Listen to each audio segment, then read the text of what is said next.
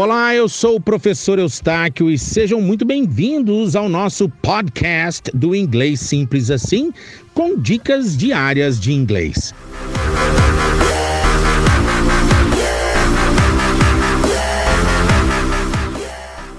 É o seguinte, em português eu tenho a palavra também.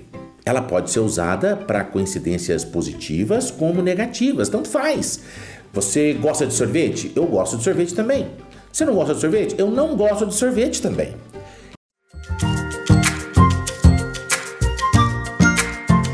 Em inglês, a palavra também é to, T-O-O, que quer dizer também. Só que na coincidência negativa, você não pode usar o to.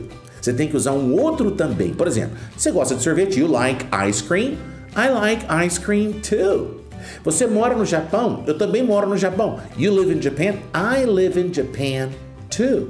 Agora, se você não gosta de sorvete e eu quero falar que eu não gosto de sorvete também, eu não posso falar I don't like ice cream too.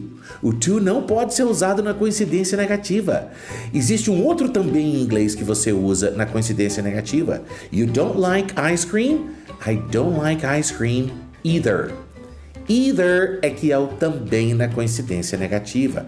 Either ou either. Tem as duas pronúncias estão corretas, tá? Either ou either. You don't like ice cream? I don't like ice cream either. Ou I don't like ice cream either. Você não mora em Nova York? Eu não moro em Nova York também. Eu também não moro em Nova York. You don't live in New York?